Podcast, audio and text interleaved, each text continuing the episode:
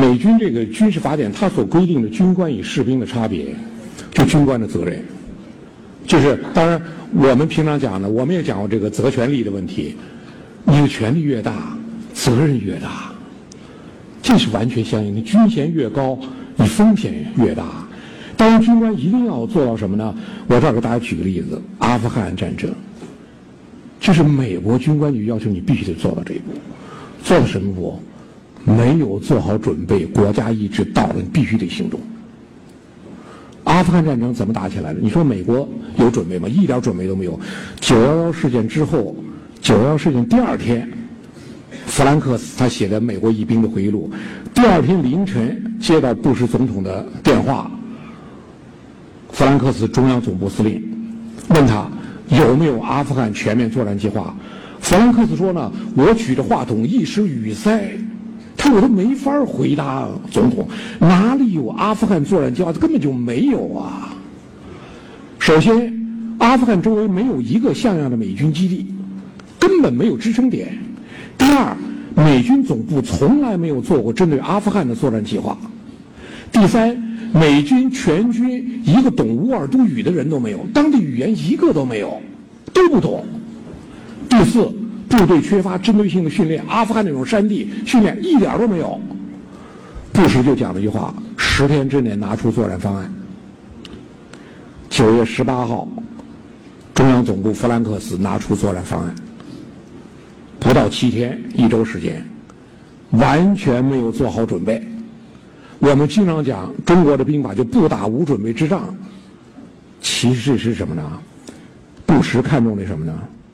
全世界最后一块战略真空地带，就是中亚，别的都有主了，中亚是最后全世界最后一块战略真空地带，出现了个千载难逢的机遇，机遇比做好准备更加重要。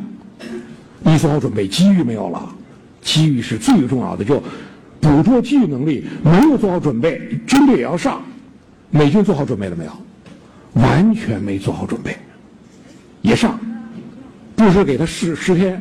拿拿出计划，他七天拿出来了。布什总统九月十二号打的电话，九月十八号作战方案拿出来，十月七号阿富汗战争开始。我说这就是军人嘛。当然，他这里面有个正义和非正义。他这个阿富汗作战是非正义的，但是我们从军事技能、从军队服从命令、服从国家需求，哪怕布什需求最后是荒谬的，你到阿富汗你陷入更大的泥潭，那是政治方面的问题。你作为军人来说，你必须做到这一步。国家意识到了，你必须得上，必须拿出来。那时候你知道，我没做好准备，完全不行。这在今天，我觉得我们特别讲究准备，不打无准备之仗，我们非常深刻。但是我们因为太过于准备，我们有时候轻视轻视机遇，就是一句话：机遇比做好准备更加重要。机遇来了，没做好准备，也要扑上去抓抓。这才是一个国家，一个军队。当然，对这个企业来说也是这样。华为，我觉得也是这样。但他什么都有准备，真真正的，我说你全世界看，我们都讲不打无准备之仗，哪一支军队在打准备好之仗，都没做好准备。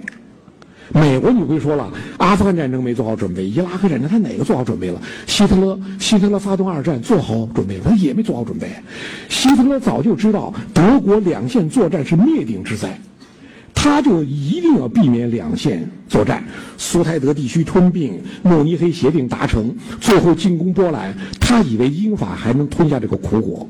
一九三一年九月一号，英法对德宣战，第二次世界大战开始。那天，希特勒在办公室非常沉闷，坐在椅子上，瘫在椅子上起不来，又陷入两线作战了。他也没做好准备啊！就真正的谁做好准备了？做好准备去做事情，那是理论上推演的，课堂里的推演。做好准备，有条不紊应对，实际上都是这个，都是连汤带水的，连泥带水的，连滚带爬的，成就事业，都是这样。当然，这里面呢，就要求军人在这种情况下必须要这样的能力。就像《战争论》的德国人克劳塞维茨，他这个《战争论》也被列为美国将官必读书之三：第一，美国宪法；第二，孙子兵法；第三，克劳塞维茨的《战争论》。美国将官班刚给大家看了必读的第三本书。克劳塞维茨的《战争论》被西方列为就现代军事战略的鼻祖。他在里面讲，在战争指导中，对敌情和战局发展洞察是相对的，是模糊中的清晰。指挥员决心就在多种可能、多种方案中，对一种方案的认定和对其他方案的否定，是选择的结束和实施的开始。选择一种方案，否定其他方案。所有惊心动魄的战略行动，都在这种情况下产生。领导干什么的？就是选择，选择就是决策。我们说呢，战略决策里面就有这条：选择首先就是放弃。你要做什么，首先决定你不做什么。我们是，我们特别喜欢既要这样又要那样，既不要这样又不要那样。你到底要干什么？其实自己也不太清楚。你一定要注意，选择就是放弃，一定要放弃的东西，你才能决定得到一些东西。放弃其他方案，你才有一个你执行的方案。我是要计较这样这样这，我弄个周全的，最后你什么也没有。这是我们说呢，从军事上来说，从战略上来说呢，我们必须得做到这一点。当然，说到这儿呢，就说到一个问题了，就军人之于国家的意义。当然，我们说呢，我们从军人的角度来讲，就是这样。国家养军队干什么的？要军人干什么的？让我去死吗？让我去牺牲吗？我经常讲，牺牲是军人的最大付出，不是军人的最高奉献。甲午战败，水师提督丁汝昌自杀，定远管带刘步蟾自杀，镇远管带林泰宗自杀，镇远继任管带杨永林自杀，那还是很英勇的。死了就完了吗？留下一支马关条约，割地赔款，割让辽东半岛、台湾，赔款两赔款日本两亿两白银，你就结束了吗？死就可以了结吗？不能了结的。八国联军入侵北京，庚子事变，李秉衡受命抗击八国联军，京城从皇帝到百姓都对其寄予厚望。但刚刚到通州张家湾前线，他就自杀，留下遗书，留下遗书：天下事从此不问罪臣，全军不战自溃。要军人干什么的？你到底要干什么？国家养军队干什么？我们经常讲的问题：牺牲是军人的最高付出，但不是军人的最大奉献。军人的最大奉献是胜利，胜利无可替代，一定要胜利。不胜利，你都白牺牲了，你的职责没有完成，一死了之吗？你看，李秉衡就认为我只要死了。